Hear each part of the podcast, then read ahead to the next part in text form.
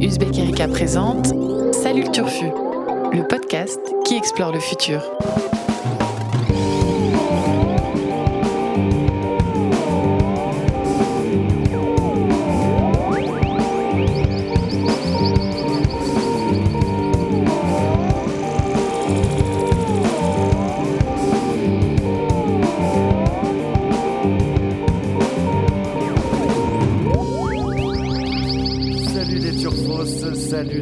Turfas, et comme convenu, on ne vous abandonne pas pendant les vacances et on cède aujourd'hui à la mode des tops de fin d'année en vous proposant une émission culturelle spéciale best-of de l'année. Mais comme vous écoutez le podcast qui explore le futur, on va évidemment s'intéresser aux œuvres qui ont, euh, en 2018, abordé notre obsession à toutes et à tous autour de cette table. J'ai nommé le Futur. Merveilleux. Alors en préparant cette émission, on s'est dit qu'on allait faire appel à vous. Et oui, et on vous a proposé une sélection d'œuvres pour lesquelles voter sur notre page Facebook. Pardon, personne n'est parfait, mais vous avez répondu et euh, les œuvres, alors les, les œuvres que l'on que l'on mettait au vote sont celles-ci. La mort immortelle, un livre de Liu Cixin, le film Black Panther, The Handmaid's Tale saison 2, Westworld saison 2, Le pouvoir, un livre aussi de Noémie Alderman, Ecotopia, 3% saison 2, c'est une série aussi, Ready Player One, le film de Steven Spielberg, et Altered Carbon, la série, première saison. Vos votes ont eu lieu et on va donc dans cette émission dévoiler votre top des œuvres du Turfu de l'année, qui est aussi le nôtre, hein, on va pas se mentir, puisque c'est nous qui avions sélectionné les œuvres dont on a parlé. Euh, Faut pas non plus déconner. faut pas non plus déconner. Et ça, qu'est-ce qu'on va, comment on va le faire? Eh ben, on va le faire tous ensemble, dans la joie et la bonne humeur, en cette période de fin d'année. J'ai envie d'avoir des petites cloches là, des petits, des petits, des petits sons de, de rennes, des petits trucs là. J'ai que mes doigts. hein, Ding, ding, ding. Bon, euh, qui sont mes amis que vous entendez déjà autour de cette Le table. Euh, Annabelle Laurent, euh, l'indispensable Annabelle Laurent. Salut Annabelle. Salut Guillaume. La merveilleuse Romane que vous entendez que trop peu, qui est derrière la régie, mais qui est là et qui est là au micro ce soir. Salut Romane. Salut Guillaume. Mon Dieu, mais elle parle. Mais oui, elle oui. parle. Et elle, Excellent. et elle parle pas pour ne rien dire, contrairement à d'autres. Vincent Louquez. Exactement, c'est moi. Bonjour à tous, vous m'avez reconnu. Et euh, on conclut toujours par Blaise Mao. Je sais pas, c'est devenu une règle. Voilà, salut Blaise. Salut Guillaume. Alors, on va commencer euh, par le, par la fin, par le bout. On a un top 5. Un top 5 des, des lecteurs et lectrices d'Ouzbek Erika.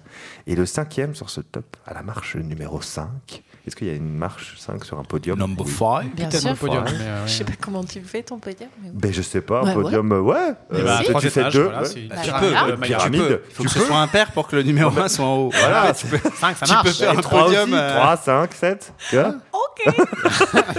bon, Bien alors, sûr que tu peux. Élémentaire. Euh, Sur la marche 5, on retrouve un livre, étonnamment, un livre qui s'appelle La mort immortelle. La mort immortelle. Un livre La dont il mort n'est de pas- la mort. qui n'est pas écrit Une par Laurent euh, Alexandre, euh, puisque c'est- vous avez euh, en, en exclusivité l'imitation de Laurent Alexandre, l'urologue par Blaise Mao, le rédacteur en chef. Il est bien plus que ça, il est aussi business angel. Et- Oui, c'est vrai, urologue. Mais quand même plus urologue que futurologue, il faut le dire. Mais c'est pas de lui dont on veut parler parce qu'il a écrit effectivement un, un livre qui s'appelle La mort de la mort. La mort de la muerte. Euh, mais là, on veut parler de La mort immortelle, qui est un livre paru euh, chez Actes Sud aux euh, dans l'excellente collection Exofiction, et qui est le dernier tome de la trilogie des trois corps euh, de l'œuvre de science-fiction, de l'auteur de science-fiction pardon, chinois Liu Cixin, et qui est apparu en français le 10 octobre, soit le lendemain de mon anniversaire. Et Incroyable. rien pour ça, euh, je, je dois avouer que voilà. Euh, je vois que Blaise euh, est en train de Blaise euh, Bout, littéralement. a Blaise l'envie bout, de car parler. euh, Blaise est en train de De lire euh, La mort La mort immortelle. immortelle. Après avoir lu les deux premiers tomes, donc. Oh là là. Et c'est trop bien. Voilà, le problème à trois corps et la forêt sombre. Très bon choix de nos lecteurs qui sont Bravo des êtres de goût et qui ont euh, récompensé, marche, hein, mais- sélectionné ce pavé, enfin troisième pavé, puisque le tome 1 fait 500 pages, le tome 2 600 et le troisième euh, 700 et Il quelques. y a à peu près 2000 pages en tout, c'est Voilà. de, de bonheur. C'est un peu, euh, c'est un peu le livre ultime, euh, cette trilogie euh, des trois corps. Ouais. En tout cas, le livre de science-fiction ultime, c'est une fresque qui nous emmène euh, très très loin dans le futur et avec des prises par contre extrêmement contemporaines. Ça parle aussi bien de gouvernement mondial que de cryogénisation. euh, que de guerre euh, spatiale. Il y a un, un- truc génial aussi sur l'élection de quatre colmateurs, qui sont une espèce d'élus qui doivent réfléchir discrètement pour pas se faire griller par les extraterrestres à comment sauver l'humanité. Enfin, on est, on est dans une réflexion globale comment sauver l'humanité. Et, Et euh, Est-ce qu'il faut la sauver aussi hein, et est-ce qu'il faut la sauver Et qu'est-ce qui fait le propre de l'humanité Qui est une question qu'on se pose tous très souvent. Et parfois, il y a un petit côté euh, lyrico-romantico, fleur bleue, qui est euh, border ridicule. Parfois, on est euh, dans une écriture un peu roman de gare. Et parfois, c'est juste sublime. quoi. Il y a des descriptions parfois de bataille ou de, de dialogue. euh, euh, absolument. Ouais, c'est ouais, ouais. c'est très étonnant. Moi, j'avais jamais lu un truc pareil. Et Ça donne envie, en tout cas. Ouais, c'est franchement. Il faut insister un peu. Le, le début du premier tome est quand même un peu. euh, c'est un- un- une sorte de polar, de thriller sur la physique théorique.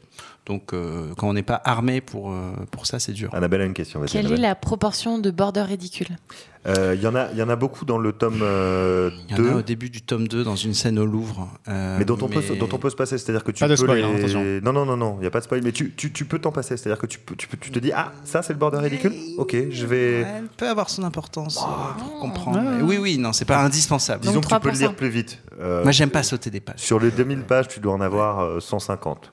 Voilà, à peu près. hein. Non, non, C'est ça vraiment Est-ce que vous pouvez le, le surligner comme ça quand...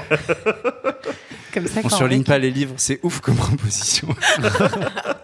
Qui fait ça Donc, euh, donc, euh, donc lisez, lisez, lisez ces livres, ceux qui, celles et ceux qui ne l'ont pas lu autour de la table. J'en vois qui, qui, qui ont prévu de le C'est lire. hein. prévu après, euh, après d'autres livres dont on parlera tout à l'heure d'ailleurs. Un certain nombre de choses sur sa table de nuit, là déjà. Une table Mais, de euh, jour déjà à Ouzbek, elle est pleine de livres. Donc voilà, lisez et, et merci à celles et ceux qui ont voté pour, pour Liu Cixin. C'est important euh, car je pense, je pense que c'est une œuvre qui va rester dans l'histoire de la science-fiction, tout simplement. hein. Euh, il y a des adaptations en cours dont on, on en reparlera peut-être. Mm. euh, si, jamais ça se fait. En Amazon, série je crois, en- a Amazon a acheté les droits. qui adapte à peu a près priori. tout. est en train d'acheter les droits. On ne sait pas si ça va se faire ou pas, mais bon. Euh, sur la quatrième marche de ce podium à cinq étages, euh, on a également un livre, Encore un livre. encore un livre, dont Vincent nous avait parlé en longueur dans un podcast précédent. Tout à fait. Donc je vais te laisser la parole. Il s'agit donc d'Ecotopia. Ah, Ecotopia, le fameux livre, n'est-ce pas, d'Ernest Kallenbach. Absolument. C'est un livre en fait qui était déjà sorti en 75, alors effectivement on en avait déjà parlé, et le livre était déjà paru en français, traduit en français il y a, il y a- il y a longtemps à l'époque, mais était assez, assez difficilement euh, trouvable, et il vient d'être republié en français cette année, donc c'est pour ça qu'on en avait parlé. Et c'est un livre qui est assez incroyable à lire, pas forcément pour sa qualité littéraire intrinsèque, qui n'est pas, euh, qui est pas euh, exceptionnelle, mais par sa- sa- son côté visionnaire. C'est assez incroyable de voir qu'en 75, un Américain qui était donc sur la côte ouest euh, euh, en Californie Mhm. a, a imaginé une société, euh, une révolution écologique en Amérique. La côte ouest américaine fait sécession, c'est le pitch de départ du roman, et, euh, et se transforme en utopie écolo, donc avec euh, des transports 100% gratuits, 100% propres, 100% électriques, en libre service. Euh, il y a à peu près tout ce dont on rêve euh, 40 ans plus tard. Il y, a, il y a un revenu universel, une semaine de 20 heures de travail, zéro plastique, zéro pesticides, zéro déchets, euh, un féminisme, une démocratie directe, horizontale. Euh, Qu'est-ce qu'il y a d'autre qu'on peut citer C'est le euh, programme des Gilets jaunes. C'est, beaucoup de choses qui, qui seraient une réponse aux Gilets jaunes finalement. C'est, assez intéressant de le, de le noter. Tu as raison, Guillaume, de, le souligner. Il y a aussi beaucoup de choses sur la, la dimension spirituelle. C'est intéressant parce qu'en fait, bon, pour repitcher euh, le bouquin, c'est en fait un journaliste américain de la partie qui n'a pas fait sécession qui, pour la première fois, 20 ans après l'indépendance, est le premier américain à pouvoir entrer sur le sol d'Ecotopia. Donc on, on suit le récit de, à la première personne de ce journaliste qui décrit une société qu'il trouve ridicule, en bon américain euh, machiste des, des années 70, euh, euh, comment dire, productiviste, croissantiste. Un, un- un américain, Tu dis quoi. ça avec un mépris dans ta Ouais, voix, c'est terrible. vraiment ridicule. Croissantiste. Et le bouquin d'ailleurs a été écrit avant qu'il y ait une conscience climatique. Et c'est marrant parce qu'il parle pas de climat dans le bouquin, il parle d'environnement. On a une époque, années 70, c'est le début de la, de la conscience écologique, mais on parle de pollution, on parle de déforestation, on parle de, de, du risque nucléaire aussi, on parle pas Mhm. encore de climat. Et malgré tout, ce qui est marrant, c'est de, de voir que ces solutions imaginées de façon très cohérente par Kallenbach répondent complètement à la, à la problématique écolo. Il interdit les avions dans, dans Ecotopia, tout le monde circule en train. Il y a beaucoup, beaucoup de choses comme ça qui sont hyper, euh, hyper euh, contemporaines. Et, euh, et donc le bouquin est fascinant pour, pour cette dimension visionnaire. Allez-y, c'est- une genre de, de, comment dire, de défrustration de lire un monde où finalement ça a marché, ça marche pas dans le monde réel, mais dans la fiction ça marche. Ça donne une espèce de visionnaire utopique dont on a grandement besoin aujourd'hui. Tu veux dire que les gens ont besoin d'utopie, c'est sans doute, euh, c'est sans doute possible. c'est la morale, ouais. Il y a des éléments d'utopie aussi à certains moments hein, dans, le, dans la trilogie des trois corps. Euh, ils sont pas forcément, euh, c'est pas forcément les plus, euh, les plus longs, hein, puisqu'il y a aussi des moments de, de- de dystopie assez sévères. Mais je crois qu'effectivement, il y a, il y a besoin de. C'est un Il y a- livre sur l'amour, Et c'est un le livre sur- de Liu Cixin. Ouais, absolument. J'en dis pas Et plus. sur que tu coutures, dis. sous toutes ses formes. Mais ce qui est Euh, marrant, c'est de voir aussi la transformation, je finis avec ça, progressive du personnage, qui est donc le, le- le narrateur et, et le journaliste qui parle à la première personne. On voit son évolution où tout ça peut paraître aussi très fleur bleue, un peu comme dans Liu Cixin, il y a des passages où on se dit, bah bon, c'est ridicule, ils sont tous en mode euh, euh, hippie attardé, euh, à tous euh, célébrer l'amour et, et les arbres et la forêt. Et en fait, effectivement, le, le personnage dé- dénonce ça aussi au début. Et sa conversion progressive rend convaincant le, le- le- le cheminement et on se dit, ah bah, il a été convaincu, on, on l'est au fur et à mesure avec lui si jamais on ne l'était pas au début. Et donc finalement, un autre monde est possible. Un autre monde est possible. Alors, autre monde, puisque je reprends ma transition tout à l'heure, euh, autre monde euh, qui arrive sur la, le- la marche numéro 3 de notre podium. On rentre dans le trio de tête de, de- des œuvres culturelles qui ont marqué l'année 2018 et qui parlent évidemment de futur, avec euh, une série que vous allez peut-être reconnaître si vous l'avez vue, puisqu'on va vous en passer un petit extrait de la bande-annonce. 3%. Apenas 3% de vocês serão um seleto grupo de heróis a caminho do Mar Alto, onde ninguém é injustiçado.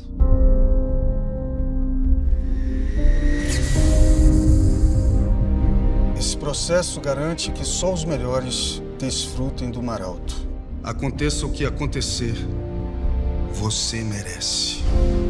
Alors 3%, euh, qui est donc la série brésilienne qui a cartonné cette année, avec une deuxième saison très attendue. La première avait euh, beaucoup surpris, beaucoup plu. On est vraiment dans le futur. On est dans une société futuriste où, euh, à l'âge de 18 ans, je crois, une sorte de majorité, ou même un peu avant 16 ans, chaque Brésilien doit passer un- une grande épreuve, un grand test pour savoir s'il est capable d'accéder à l'autre monde, à une, autre rive. société, l'autre rive, exactement.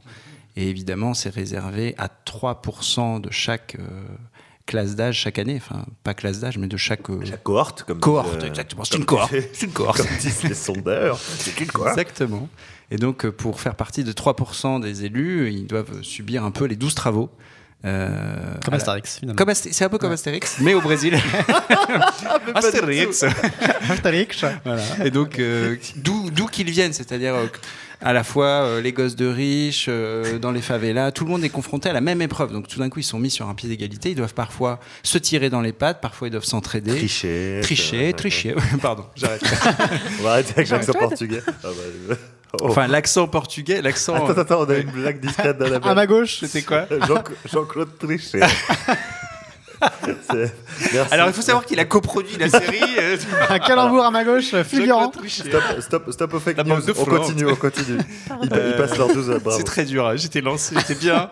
Non, Ils passent leur épreuve Ils et passent leur épreuve et ils découvrent ou pas l'autre rive. Alors, première saison, on, on savait rien. On n'était pas dans l'autre rive. Saison 2, on est en partie dans l'autre rive.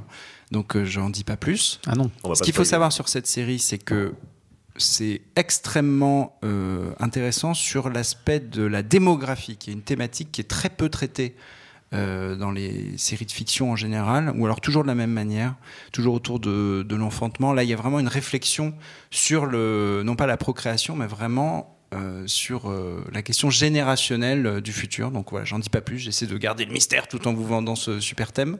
C'est très Mais euh, regardez 3%.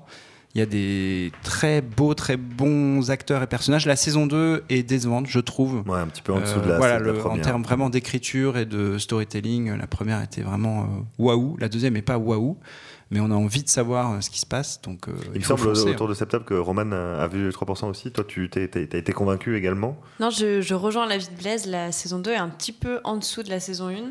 euh, justement, parce que l'intérêt, des, l'intérêt de la saison 1, c'est de savoir euh, quels sont ses tests, qu'est-ce qu'il y a derrière. Et en fait, quand on découvre ce qu'il y a derrière, Ouais, bah, C'est un peu décevant. Ouais, Ouais, c'est un peu décevant.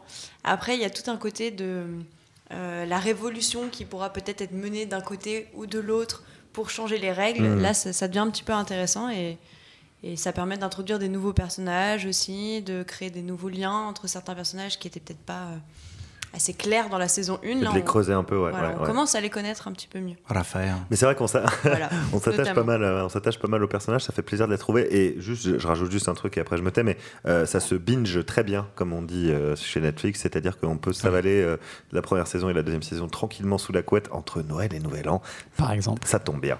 Euh, donc c'est le troisième quand même de nos œuvres de l'année, de Médaille de œuvres bronze. de l'année. Ouais. Médaille de bronze, attention, la pression monte et on arrive sur le niveau 2 Deuxième. Deuxième marche du la podium. deuxième marche du podium avec euh, une série à l'ambiance particulière que vous allez sans doute reconnaître avec cet extrait. We built this world together. A world where dreams come true. A world where you can be free.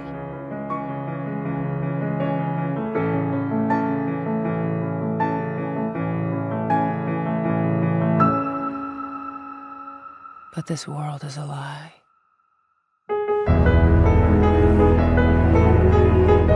This world deserves to die. Because this is your. Ah, l'excellent, l'excellente musique, l'excellent générique de Ramin euh, Djawadi, je crois qu'il s'appelle euh, comme ça. Il a aussi fait euh, le générique de Game of Thrones, si je ne dis pas de bêtises. Encore des choses à vérifier dès qu'il s'agit de musique. De toute façon, je me trompe. Euh, et on se, on se fait auto-vérifier sur Twitter après. J'ai l'air ridicule. Ce n'est pas grave. Soyons en mode Euh, YOLO. Qui veut me parler de, de cette saison 2 de Westworld? Moi, je veux bien. Allez, mais je Annabelle. vais, je vais tricher un peu parce, Parce que que. Jean-Claude. Voilà. Oh, le J'ai un peu tendu là. le bâton. Euh, Tu vas tricher pourquoi? Parce que j'ai pas tout vu. Mais je peux faire l'historique, tu vois. Je, fais, je suis, Le le, background. je suis la, la personne qui découvre Westworld fin 2016 et qui trouve que c'est assez marrant cette série donc de Jonathan Nolan et Lisa Joy euh, qui nous emmène dans un parc d'attractions peuplé d'androïdes humanoïdes. Euh, et de voilà, ce qui était intéressant, c'était toutes les questions que ça soulevait sur la conscience, qu'est-ce qui fait que euh, un robot qui est tout à coup capable de raisonner va être différent de nous Est-ce que cette histoire de libre arbitre de l'homme n'est pas une illusion euh, qui, voilà, qui, nous, qui nous berce depuis la, tendre enfance?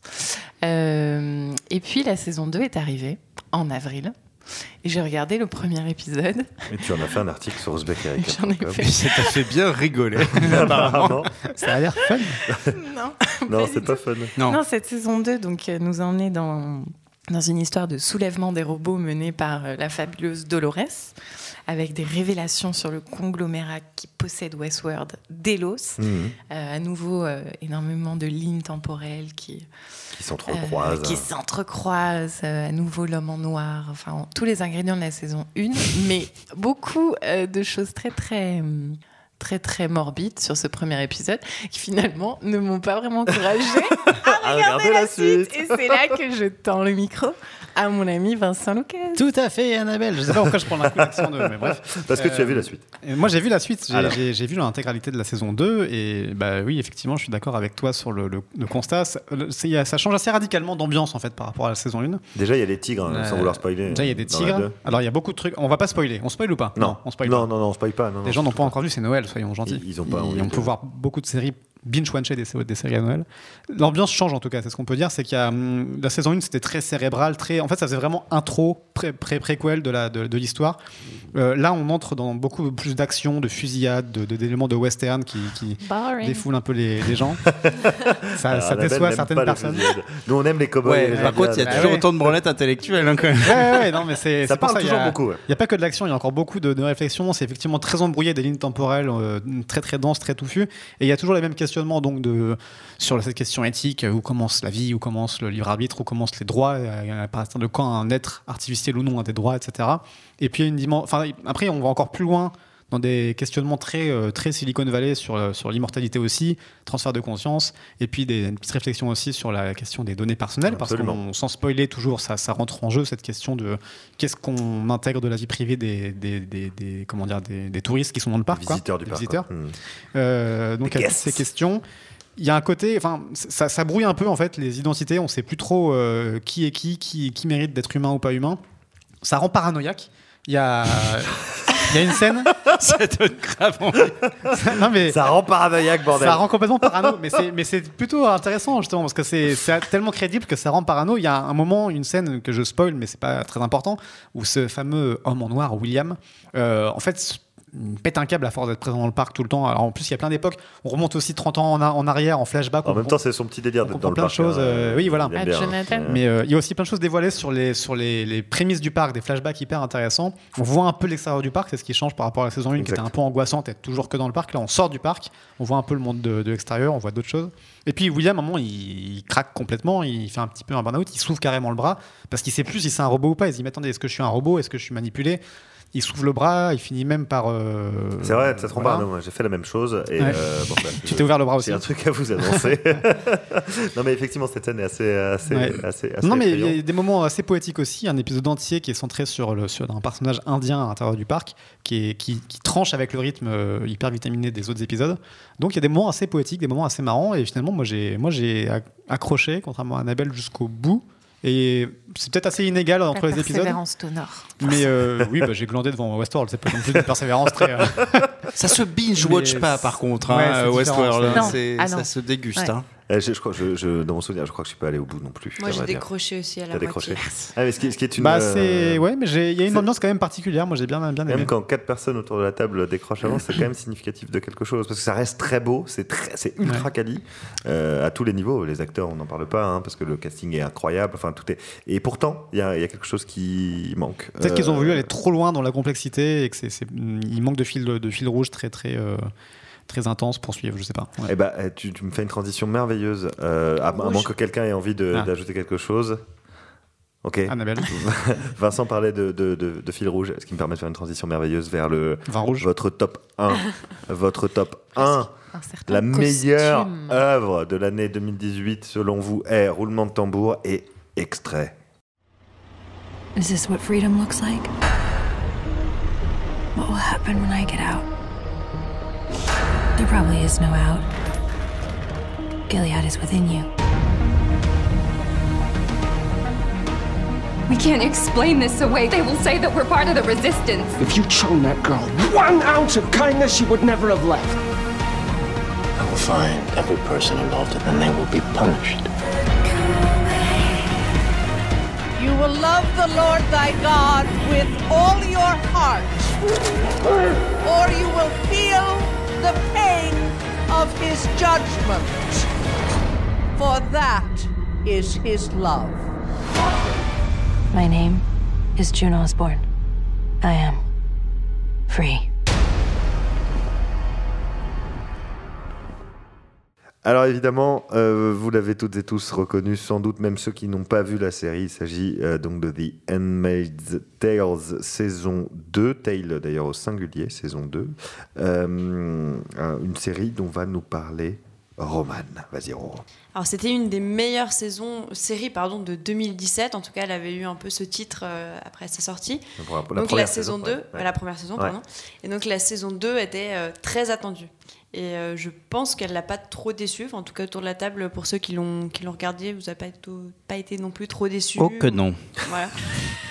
Donc on suit toujours, donc pour ceux qui n'ont pas regardé la première saison, euh, la- l'aventure de De Fred. Donc c'est euh, Elisabeth Moss qui va jouer ce personnage. On est dans la fiction imaginée par euh, l'auteur Margaret Atwood, où euh, les femmes sont dans une position assez délicate, puisqu'en fait la société a puisse été, dire. a été divisée en, en trois, trois grades, on va dire. On a les hommes qui dirigent, les femmes qui sont les gouvernantes, en fait, qui sont dans le foyer, qui n'ont pas accès à des postes haut placés, qui font pas de politique, qui n'ont pas de métier, qui sont juste à la maison. Et on a euh, les servantes, donc servantes écarlates, c'est de là dont vient le, le nom de livre, du livre en français. Donc les servantes écarlates dont fait partie de Fred, l'héroïne de la série. Donc la première saison était un petit peu une mise en situation et une explication du contexte de ces, de ces pauvres servantes qui euh, sont là en fait pour la reproduction Car car les femmes sont devenues stériles. Donc ces femmes sont... Et les hommes aussi. Spoiler. Alors, le peu de femmes qui peut encore enfanter, ce sont ces servantes et elles sont mises à disposition des hommes qui gouvernent et qui sont donc euh, l'élite de cette société. dans leur costume rouge. Écarlate. Donc on suit l'aventure de, de Fred. Dans la saison 1, on termine sur une scène qui était assez surprenante, euh, haletante, on savait pas ce qui allait se passer après. Et la suite n'est pas décevante, puisqu'en fait on retrouve de Fred qui va cette fois-ci prendre son destin en main et dire bah maintenant ça suffit, il faut essayer de changer les choses. Évidemment, ça va pas être très facile puisque malgré euh, l'aide de, donc euh, de la, femme qui est aussi dans le foyer, qui s'appelle donc euh, Serena Waterford, elle va avoir un petit peu de mal, ça va être compliqué. On va avoir des petits conflits politiques qui vont euh, enfin se mélanger un petit peu à l'histoire personnelle des servantes écarlates. Et bon, je vais pas en rajouter plus, mais pour moi, c'est une série qui est très réussie, notamment pour parler de la position des femmes, pour parler de la solidarité aussi entre les femmes. Est-ce que malgré leur euh, statut dans la famille, est-ce qu'elles s'entraident? Est-ce que finalement chacune euh, garde sa position et chacun pour soi? Et on a des personnages qui vont ressortir un petit peu, comme Nick, qu'on avait vu dans la saison 1. On a Waterford qui va aussi euh, s'affirmer comme un bon gros macho. Euh, voilà, je ne vais pas spoiler, mais euh, Il l'était déjà un peu hein, dans mon Eh, souvenir dans là, la ça saison se- 1. ça se- ça se corse confirme, D'accord. Euh, très bon choix Blaise, de- de je, crois que, je crois que tu es raccord avec ce choix. Je suis très raccord avec ce choix et pour compléter euh, ce que dit Roman, c'est une saison qui est éprouvante et qui mal c'est vraiment euh, il faut avoir envie de se coltiner ces épisodes. Là, on est vraiment dans le ça a été critiqué d'ailleurs hein, le côté un peu euh, violence porn quoi. C'est-à-dire que là, on est dans Mhm. une série euh, qui est vraiment un peu sanguinolente. Euh, la saison 2, ils ont mis le paquet aussi sur ça encore plus que dans la 1.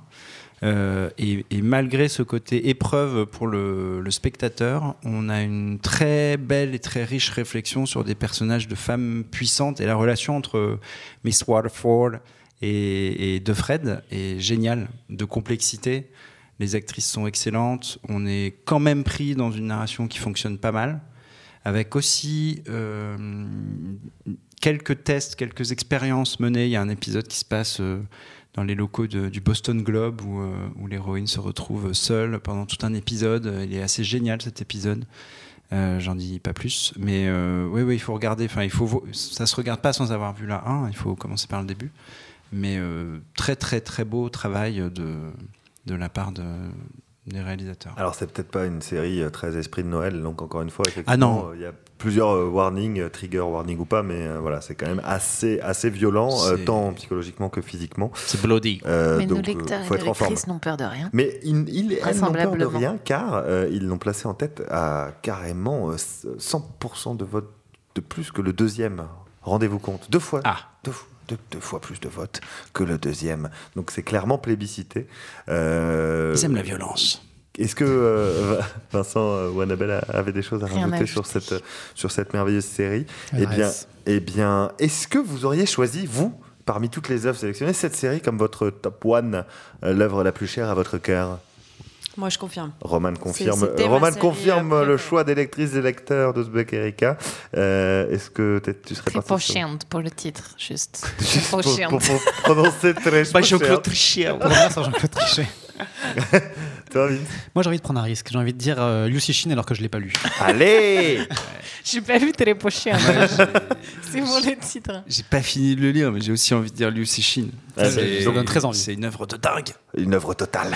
Et toi Guillaume alors? Donc, euh, bah, Yussi Shin. Et Yussi Shin remporte Ah bah l'adhésion oui, euh, le premier avocat de des gens Shin. autour de cette table. Euh, eh bien, écoutez, est-ce qu'il y a encore euh, quelque chose que vous avez à rajouter? Par exemple, une œuvre de 2018 dont on n'a pas parlé là, mais que vous conseillez comme ça à nos lecteurs et lectrices si Oui, jamais ils on n'en a pas? pas, parlé, Ouais. euh, mais euh, le, le film Black Panther valait le coup quand même cette année. Pour Ouais, ceux qui l'ont pas vu, il faut le regarder. C'était assez frais de voir un blockbuster euh, mettant en scène euh, l'Afrique, une Afrique futuriste, et qui donc faisait un peu sortir l'afrofuturisme euh, des, de, la confidentialité, ouais, ouais, ouais. voilà, et des, des- de pas mal de, de sous-cultures. Là, tout d'un coup, on a eu un, un film très, très, très, très grand public euh, Marvel euh, avec un super-héros euh, noir.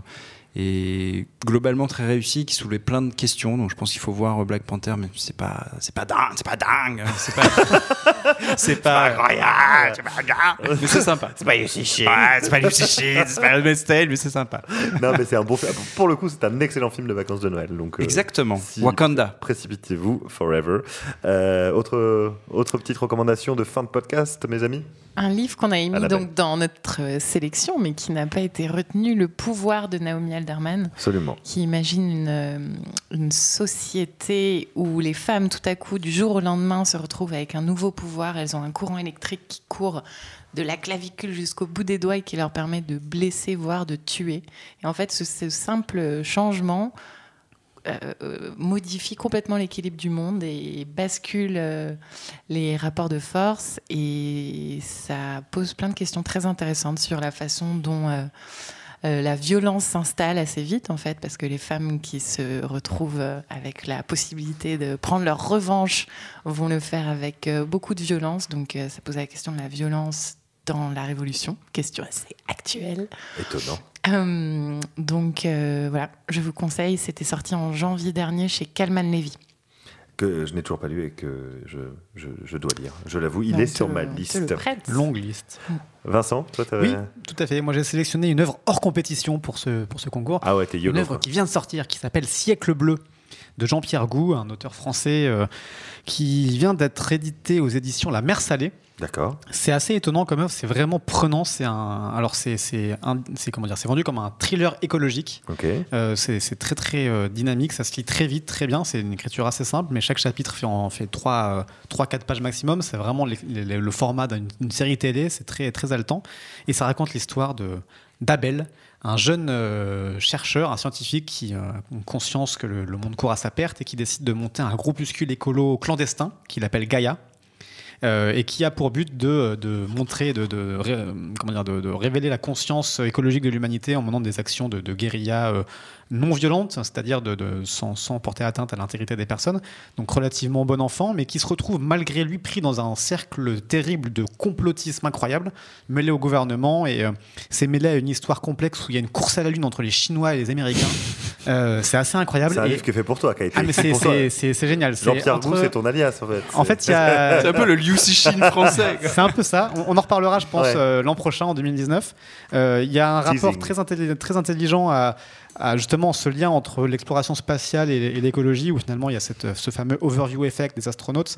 Euh, et puis ce- cette, euh, cet appel à, à le siècle bleu, donc à reprendre soin de, de la Terre, notre vaisseau spatial, le seul vaisseau qui puisse vraiment abriter la vie.